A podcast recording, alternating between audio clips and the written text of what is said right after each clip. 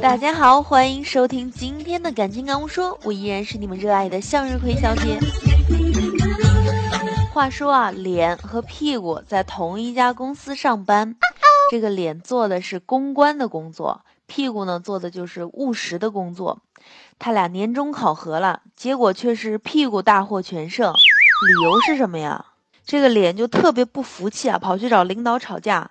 他说：“我怎么地了？我怎么就比屁股差了？你给我说说理由。”这领导就跟脸说：“你坐，你坐，咱给你举举例子，你非要听不可吗？”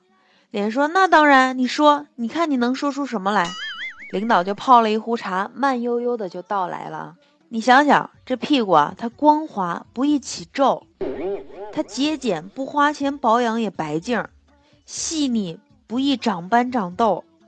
造型简洁、时尚、严肃不苟言笑。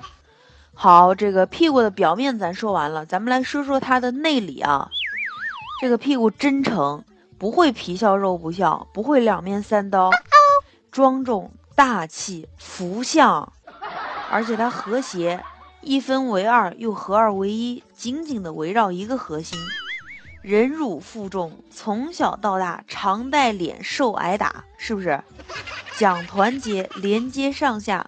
你想，一个人要是没了屁股，这个腰就得直接剁在腿上了。而且他低调，永远在后，深藏不露。最重要的一点啊，他生动传情，稍加扭动，万千风情，动人心魂呐。他有牺牲精神，打针一般都打在他身上。做痛苦状的恰恰不是他，却是你这张脸。天大的事儿发生也不会不形于色啊，都能做住，稳定压倒一切。哎，你说说，你和这屁股相比，你哪一点比他强？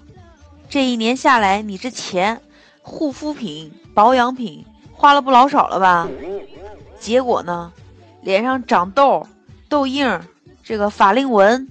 鱼尾纹一样都不老少，希望在新的一年里啊，脸同志要学习屁股精神。哎，这么一看啊，我发现屁股确实是优点特别特别多啊，也希望大家在新的一年里能够学习屁股精神。那个平时咱要对臀部好点是吧？能有空去做个按摩什么的，别净在脸上折腾啊。